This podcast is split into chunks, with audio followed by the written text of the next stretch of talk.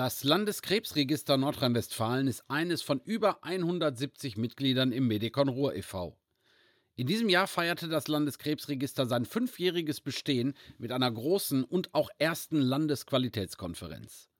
Grund genug für uns mal genauer nachzufragen, was ein Landeskrebsregister eigentlich so genau macht.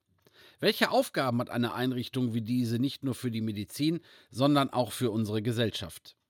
Diese Fragen wird uns der Geschäftsführer des Landeskrebsregisters Dr. Andres Schützendübel und der ärztliche Leiter Professor Dr. Andreas Stang in der nächsten halben Stunde beantworten. Hier ist der Medikon Ruhr Podcast. Wir können Gesundheit.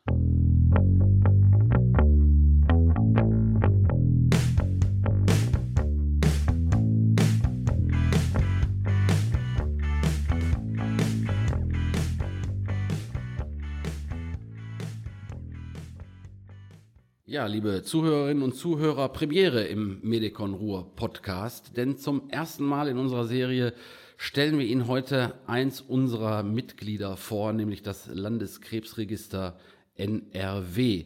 Und noch eine Premiere, nicht nur ein Gast am Mikro, sondern zwei, die ich Ihnen jetzt sehr gerne vorstellen möchte.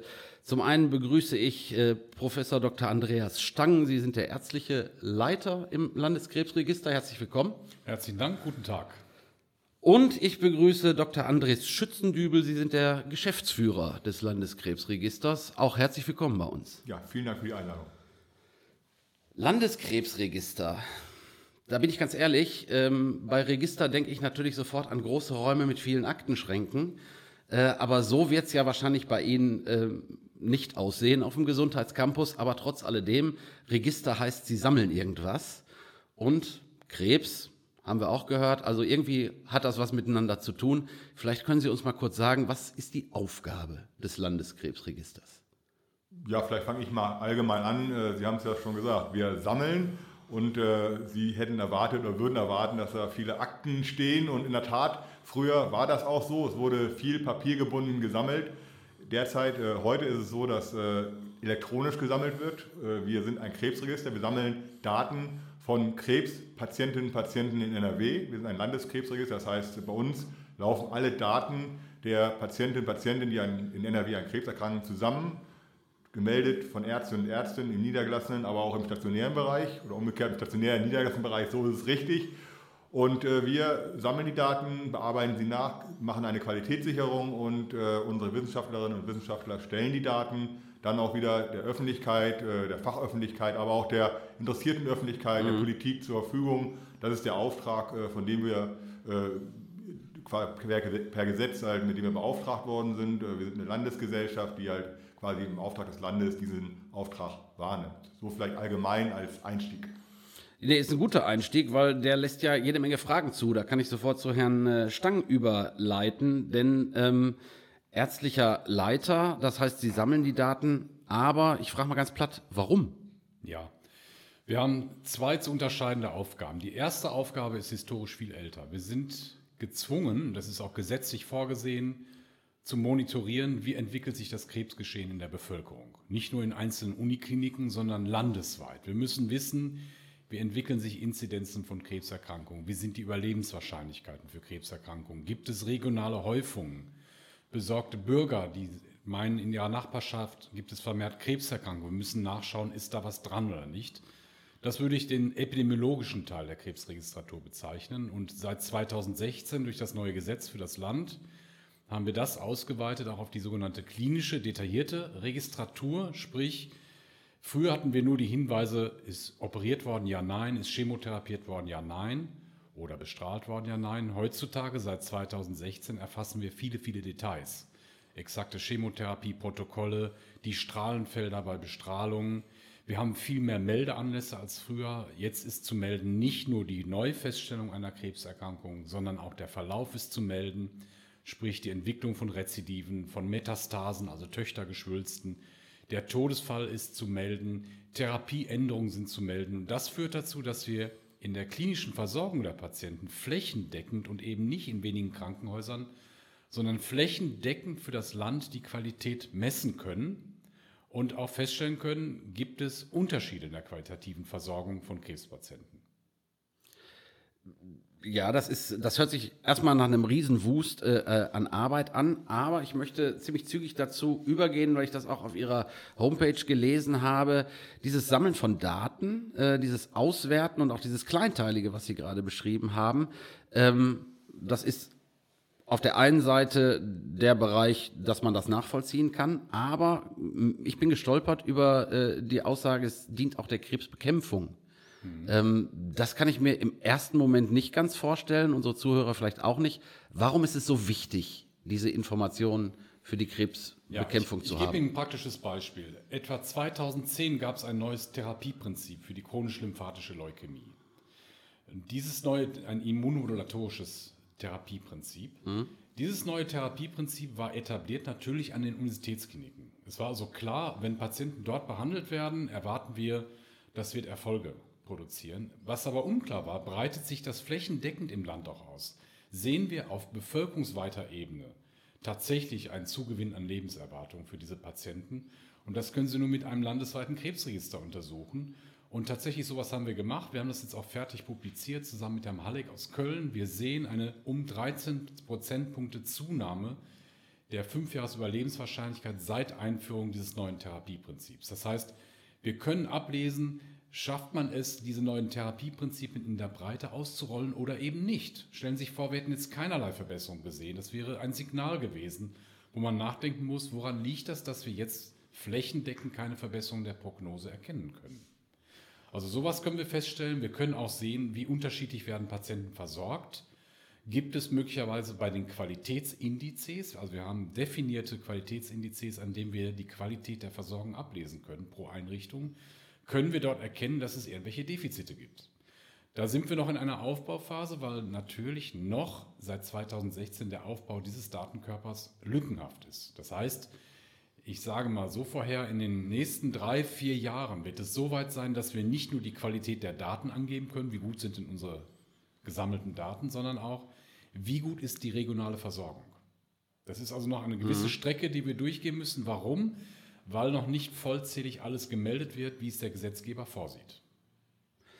Bevor wir dann nochmal auf äh, weitere Themen in Sachen äh, Krebs und äh, ähm, in den medizinischen Bereich äh, einsteigen wollen, nochmal, äh, Herr, Herr Schützendübel, eine Frage.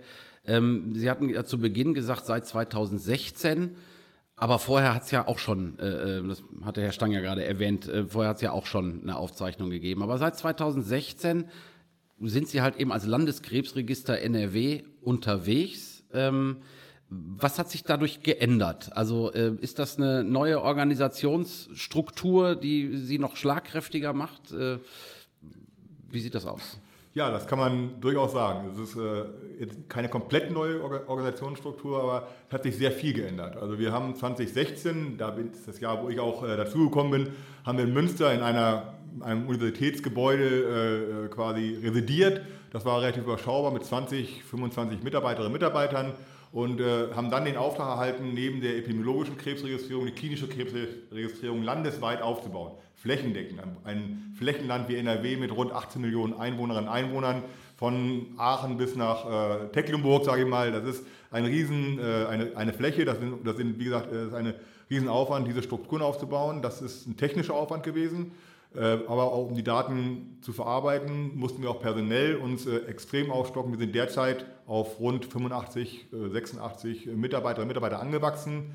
Und dazu, Damit gehören Sie ja hier auf dem Gesundheitscampus genau, schon mit zu einem der wir großen. Wir gehören ne? mittlerweile hier zu den einen durchaus großen äh, mittelständischen Unternehmen. Und äh, diese ganzen Strukturen, die aufgebaut werden mussten, also sprich äh, das, die Anzahl der Mitarbeiterinnen und Mitarbeiter, die Daten auswertet, die eine Abrechnungsstelle, die in der Lage ist, auch äh, die einzelnen Meldungen mit den Kostenträgern abzurechnen. Denn man muss sich vorstellen, wir kriegen pro Neuerkrankung einen bestimmten Betrag, über den wir uns finanzieren.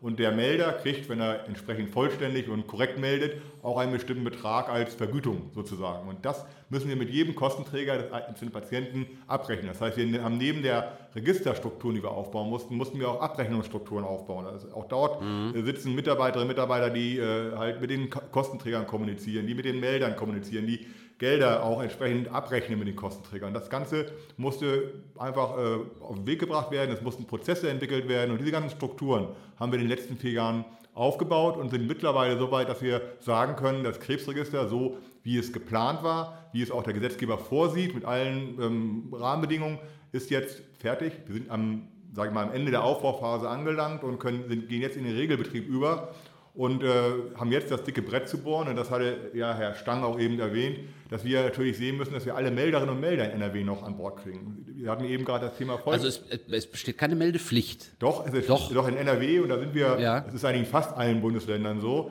Wir haben ja in jedem Bundesland, das ist ja Föderalismus, äh, hat ja Vor- und Nachteile.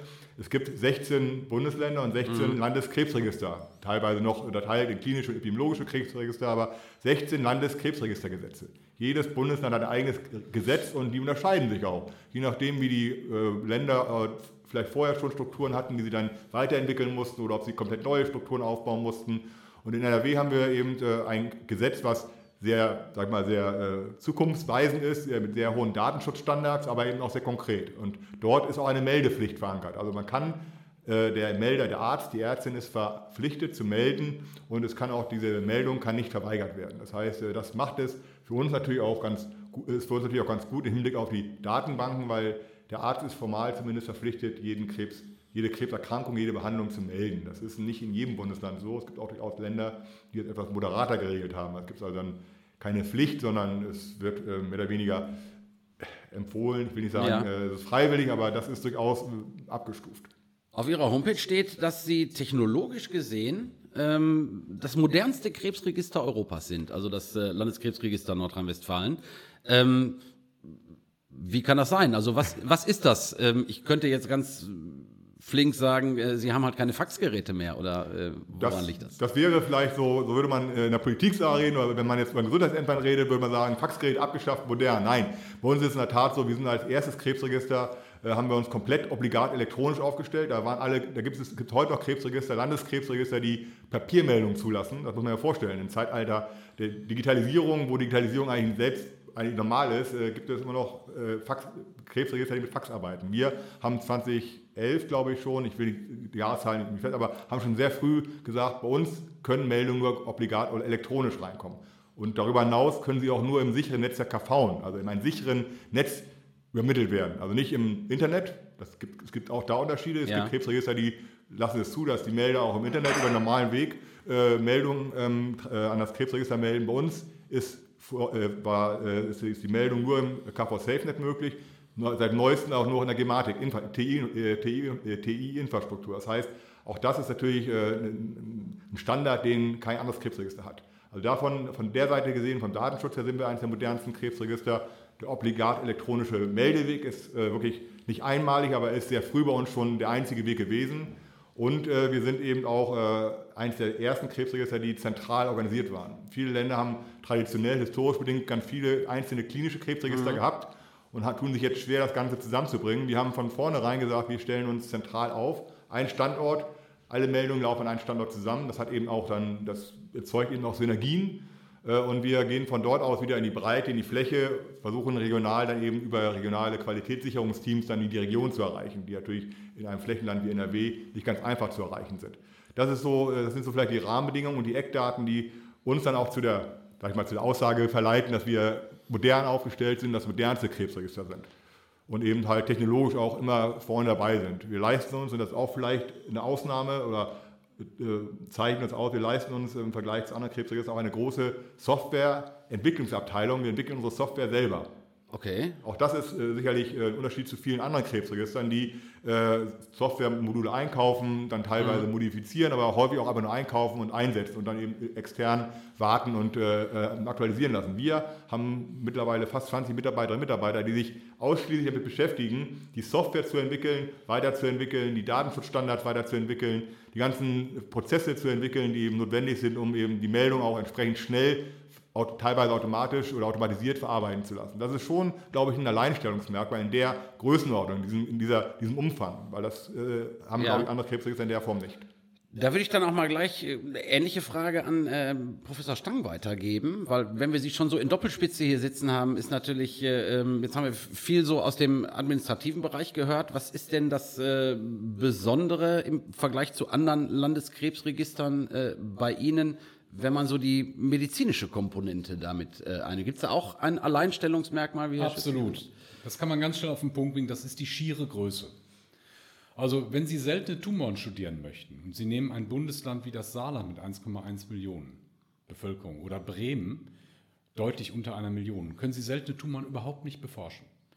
Das heißt, durch die 18,1 Millionen Einwohner Nordrhein-Westfalens haben wir die Möglichkeit, in diesem Landeskrebsregister seltene Tumorentitäten zu beforschen, die vollkommen unterbeforscht sind, was auch die EU schon längst bemängelt hat, dass wir uns immer nur auf die häufigen Entitäten beschränken und die seltenen nicht beforschen. Wir sind etwas größer als die gesamten Niederlande. Das muss man sich vor Augen mhm. halten. Nordrhein-Westfalen von der Bevölkerung ist etwas größer als gesamt Niederlande.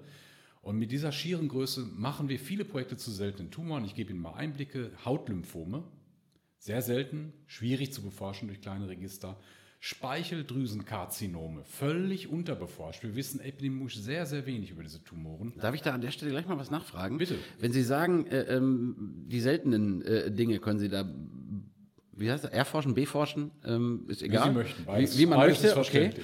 Ähm, Inwieweit hat das denn dann eine generelle Aussage? Also ich habe irgendwie so im, im, Hinterkopf, man muss ja schon irgendwie eine größere Fallzahl oder Häufigkeit haben, um irgendwie von Regelmäßigkeiten oder sonst was zu sprechen. Mhm. Äh, gilt das für seltene Erkrankungen dann auch oder sind Sie sogar in der Lage, solche Aussagen dann zu machen? Genau oder? das geht ja. Also am Beispiel von Nordrhein-Westfalen, unserer jetzigen Auswertung gehen 3000 Hautlymphome ein. Das ist eine der größten Zusammenstellungen von Hautlymphompatienten mhm. europaweit. Das liegt aber daran, dass die Bevölkerung, die dem zugrunde liegt, sehr, sehr groß ist und auch bei niedriger Neuerkrankungsrate kommt dann in absoluter Fallzahlmenge mal ganz schnell 3000 auf.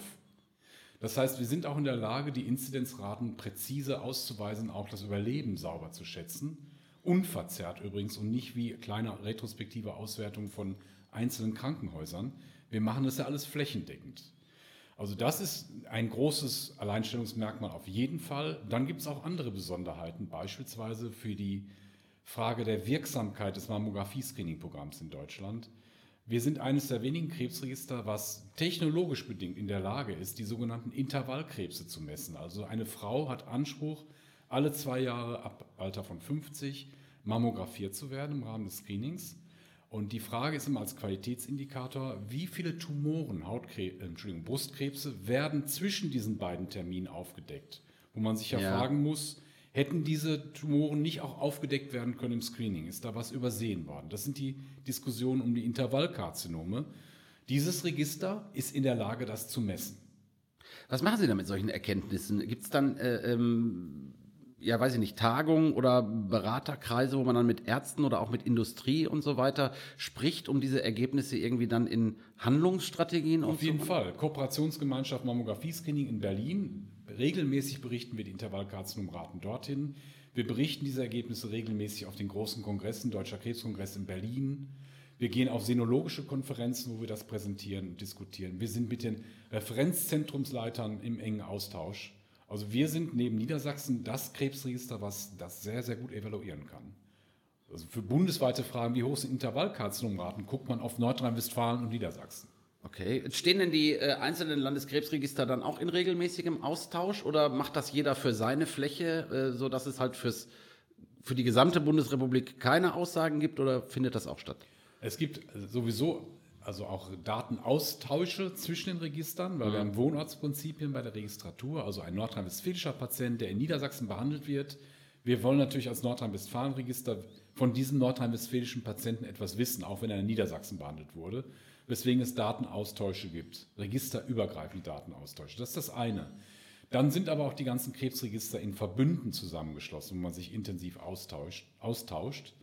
sei es in Fachgesellschaften, GKIT oder ADT oder sei es in gesetzlich vorgesehenen Zusammenfügungen wie 65C-Plattform. Also da gibt es eine Menge Absprachen, auch gemeinsame Standards, die weiterentwickelt werden. Beispielsweise welche neuen Merkmale sollen in den strukturierten Datensatz der Krebsregistratur aufgenommen werden? Wir können nicht stehen bleiben bei dem Datensatz, wie er jetzt ist, sondern durch neue Therapieprinzipien oder Diagnoseprinzipien, beispielsweise Molekularpathologie bei Lungenkrebs, als Beispiel Nierenzellkarzinom, gibt es jetzt wichtige genetische Marker, die wir, wo wir überlegen müssen, die sollten wir in die Registratur regelmäßig mit aufnehmen. Und diese Erweiterung dieses Registraturdatensatzes, den machen wir natürlich in Abstimmung zwischen allen Landeskrebsregistern. Da sollte man keinen Alleingang machen. Ich stelle mir natürlich die Frage nach den Zielgruppen, ähm, die sich im Grunde bei Ihnen melden können. Also ist das so, so eine reine ähm, ja, Meldestelle, wo dann äh, ärztlicher Austausch stattfindet oder äh, bedienen Sie auch Patienten bei Fragen? Also wie genau sieht die Zielgruppe aus? Also ich denke, dass es, äh, man kann das kann sagen, die Ärzte sind natürlich die erste Zielgruppe. Die Ärzte im, im niedergelassenen Bereich, im stationären Bereich, das sind die Personen, denen wir auch natürlich die Qualität, die Daten zur Qualitätssicherung zurückmelden, mit denen wir die Daten diskutieren, die auch entsprechend Interesse haben, sei es im klinischen Bereich, wo es dann um, um Fragen zur Behandlung geht, sei es, äh, man möchte Benchmarking machen, das ist eher ein Zukunftsprojekt, aber das sind natürlich Fragen, die mit Ärztinnen und Ärzten äh, diskutieren.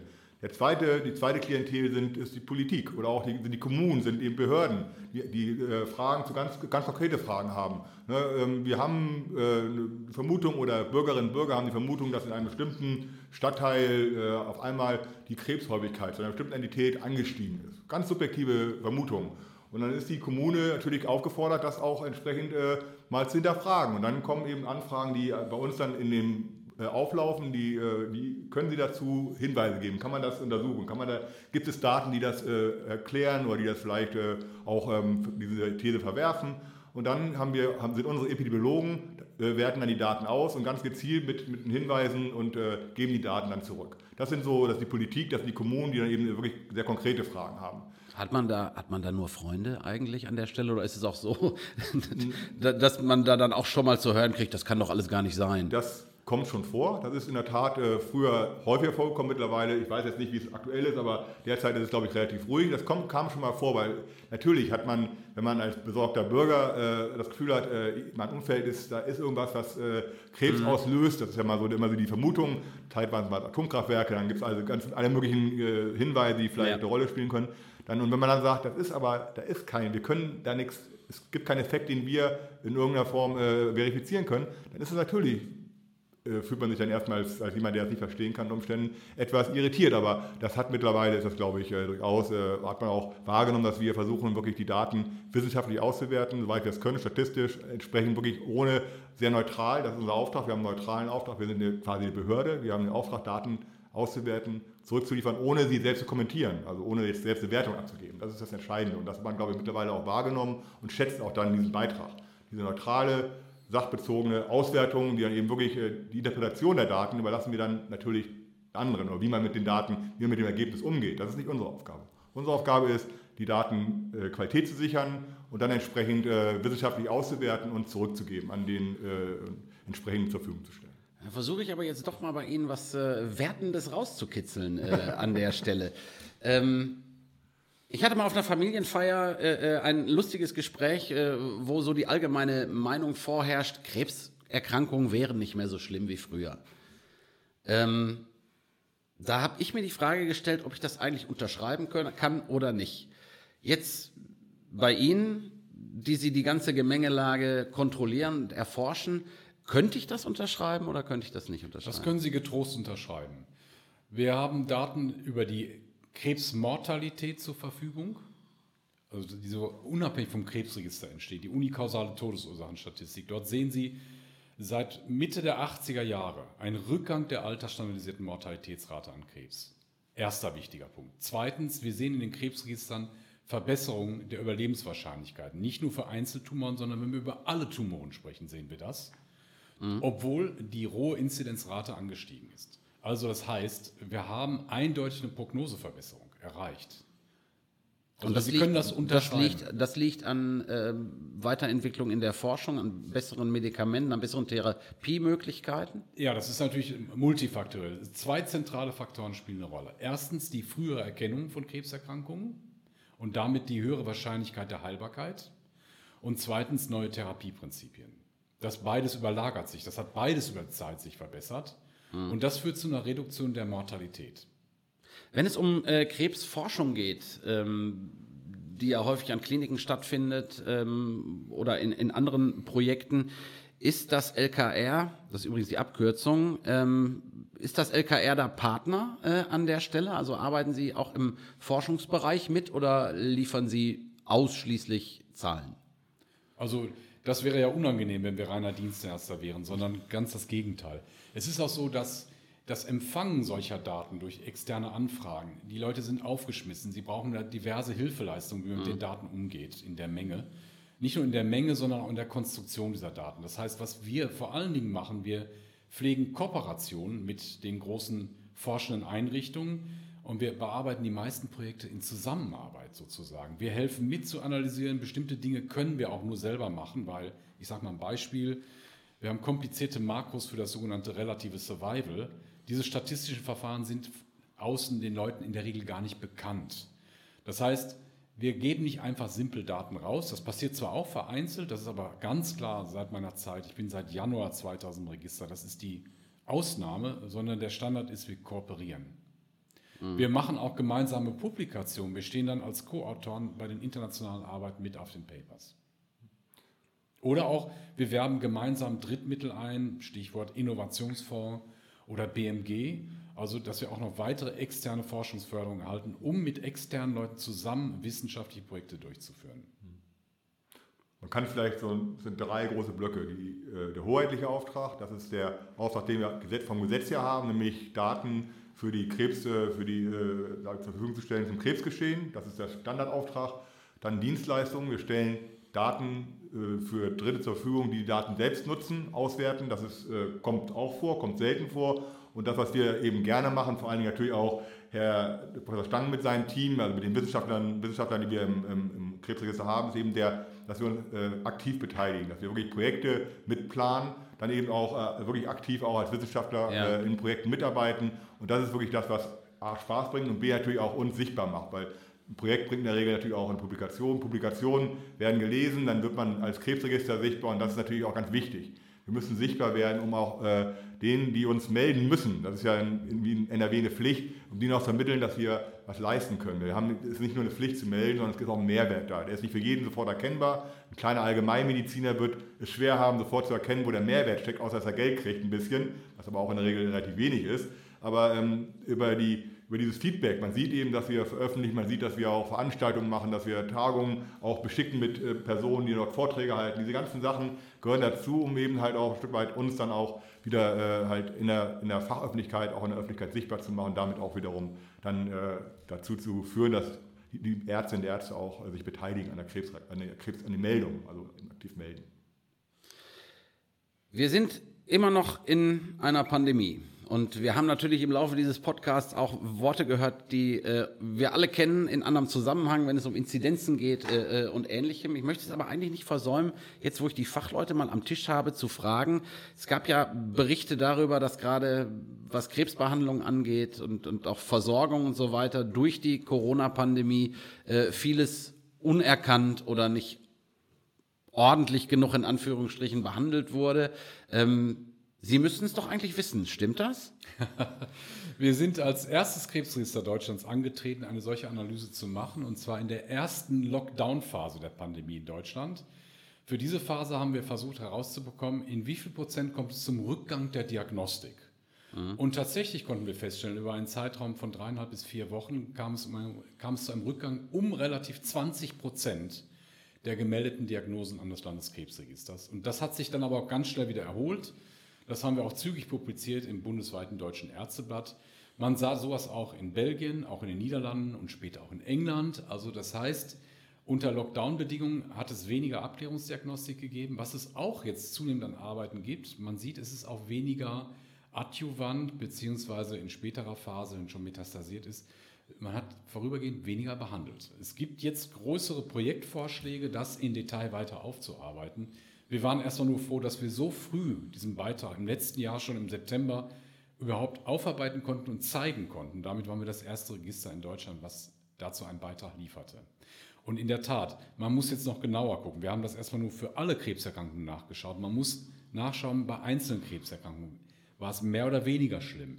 Ich sage mal ein Beispiel aus Holland und ähm, Belgien weiß man, dass vor allen Dingen die Diagnostik im Hautkrebsbereich massiv nachgelassen hat. Die ist zurückgegangen mhm. um 40 Prozent, während die Diagnostik von sehr ernsten Haut, von sehr ernsten Krebserkrankungen wie Brustkrebs, Pankreas und so weiter, das ist nicht zurückgegangen. Das heißt, differenziell hat das gewirkt.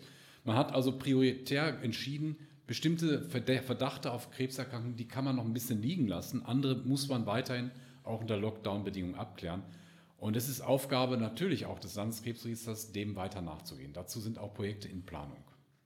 Langsam und allmählich äh, geht unsere halbe Stunde schon zu Ende. Deswegen ist es jetzt an der Zeit, eigentlich den Blick in die Zukunft äh, zu richten. Herr Schützendübel, was glauben Sie denn, Sie werden die großen Herausforderungen sein für das Landeskrebsregister Nordrhein-Westfalen, wenn Sie jetzt mal so in die nächsten, also einen Ausblick wagen in die nächsten fünf, zehn, ja, fünf oder zehn Jahre?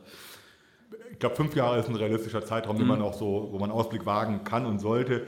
In der Tat, es ist ja so, wir sind jetzt in einer Phase, wo wir ähm, was den Aufbau angeht, sage ich ja organisatorisch eigentlich gut aufgestellt sind. Die Herausforderungen werden sein, äh, die Ärztinnen und Ärzte in NRW wirklich komplett ans Netz zu kriegen, zu melden zu bekommen. Wir haben im Augenblick im stationären Bereich eine Quote von 90 bis 100 Prozent. Da sind wir eigentlich, die sind komplett angebunden. Die melden auch zum großen Teil regelmäßig.